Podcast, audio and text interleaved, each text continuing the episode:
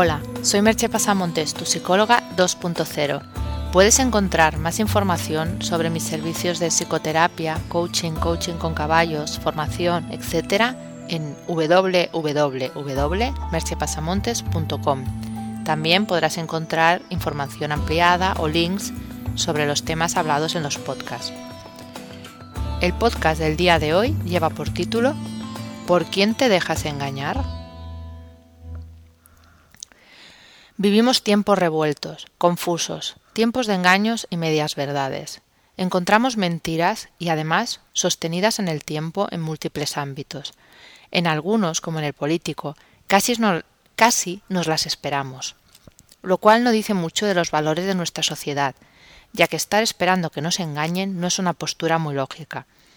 En ámbitos como el deportivo, con casos tan sonados como el dopaje de Lance Armstrong, se nos derrumban mitos y nos hacen dudar de cuántos más nos estarán afectados. Como dice la sabiduría popular, la mentira tiene las patas cortas, pero a la vez tiene un alcance largo porque salpica todo a su alrededor.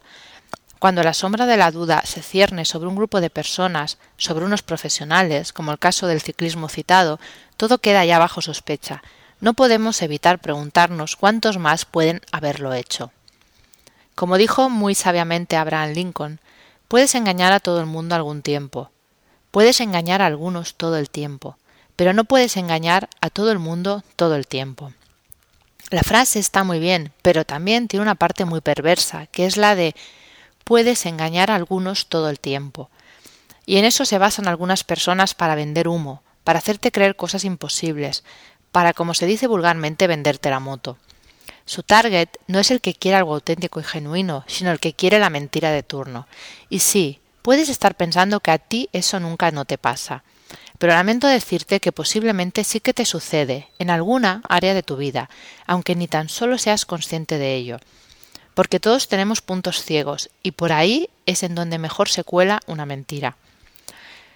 Para que esto quede más claro, voy a explicarte cómo sucede eso con una serie de ejemplos no tienen que ser casos 100% como el que podrías haber vivido o podría haber vivido alguien que tú conoces, pero es como para que te hagas una idea. El primer ejemplo. Te encanta la tecnología y los productos de última generación. Cuando sale uno te pones en la lista de espera para ser el primero en tenerlo. Ese deseo de tenerlo más nuevo te hace totalmente susceptible, casi indefenso ante las marcas. Porque incluso que te estén timando, que te estén dando algo que no cuesta lo que vale, posiblemente no vas a verlo. El segundo ejemplo. Estás pasando un mal momento en tu vida. Parece que todo te sale mal. Pero no eres muy proclive, y lo sabes, a hacer grandes esfuerzos para cambiar las cosas. Entonces encuentras a un coach que te vende el milagro, el cambio en siete pasos, el alcanzar tus sueños en un plis plas. Y acudes a él para que eso suceda. Y cuando no sucede, porque esas cosas no suceden, es posible que te des cuenta que te engañó. Pero también puede pasar, y conozco casos de primera mano, no es algo de lo que hable por hablar, que te creas que no te sucedió porque no quisiste el milagro con el suficiente ahínco. El tercer ejemplo. Votas a un partido político porque sus principios, su programa electoral, coinciden con el modo en que tú ves la vida. Luego gobiernan y hacen literalmente lo que les sale de las narices. Tú te das cuenta, no eres tonto, pero cuando vuelves a haber elecciones les vuelves a votar, porque en el fondo no quieres aceptar que te engañaron, y te consuelas con frases del tipo todos son iguales o los otros son peores que estos. El cuarto ejemplo. Estás deseando ser amado o amada. No has tenido mucha suerte en las relaciones de pareja y buscas desesperadamente a alguien que te quiera. Encuentras a alguien que te parece el hombre o la mujer de tu vida. Hay muchos indicios de que algo no cuadra, indicios bastante sólidos.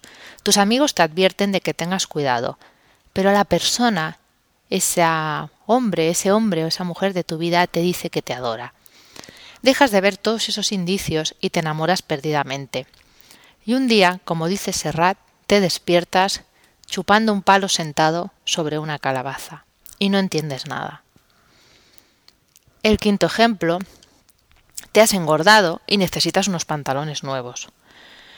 Vas a la tienda y te coges uno de la talla que llevabas antes de engordarte.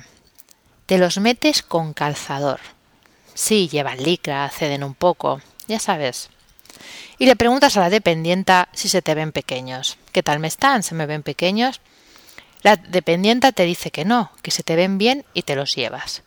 El primer día que los estrenas te sientes embutida como una morcilla, pero te dices que esa es tu talla y que además seguro que perderás en breve uno o dos kilos. Podría seguir poniendo ejemplos hasta llenar varios podcasts con ellos, pero creo que estos son suficientemente ilustrativos de diferentes engaños, autoengaños y además con grados de intensidad variada y más graves y más ligeros, obviamente. Lo importante es que te des cuenta de dos cosas. Es posible que te encuentres con personas que no te digan toda la verdad o te mientan directamente. ¿Por qué la gente hace eso sería tema de otro podcast, no de lo que estamos hablando hoy? Dado ese hecho que es posible que te encuentres gente que te mienta, cuanto mejor te conozcas, cuanto más abiertos tengas los ojos, más sencillo es que no te dejes engatusar. Y ojo, no se trata de que tengas que estar desconfiando todo el tiempo y pensando que cada persona que te encuentras te va a mentir o te va a engañar. No se trata para nada de eso.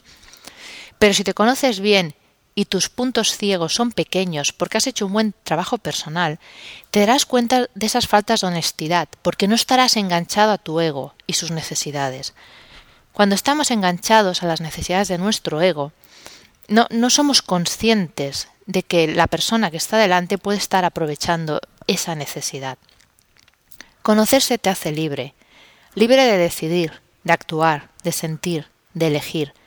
Te abre a una vida fuera de Matrix, una vida en la que tú seas el dueño de ti mismo y no un títere de tu propio ego, en la que tu personaje no lleve las riendas. Sobre todo, no hay que tener miedo a descubrir quién eres. Hoy te voy a dejar con tres preguntas. ¿Crees que merece la pena conocerse bien? ¿Es importante detectar los puntos ciegos? ¿Te identificas más o menos con alguno de los casos citados? Puedes encontrar más información en www.merchepanzamontes.com. Hasta aquí el podcast de hoy. Nos escuchamos en el próximo podcast. Bye bye.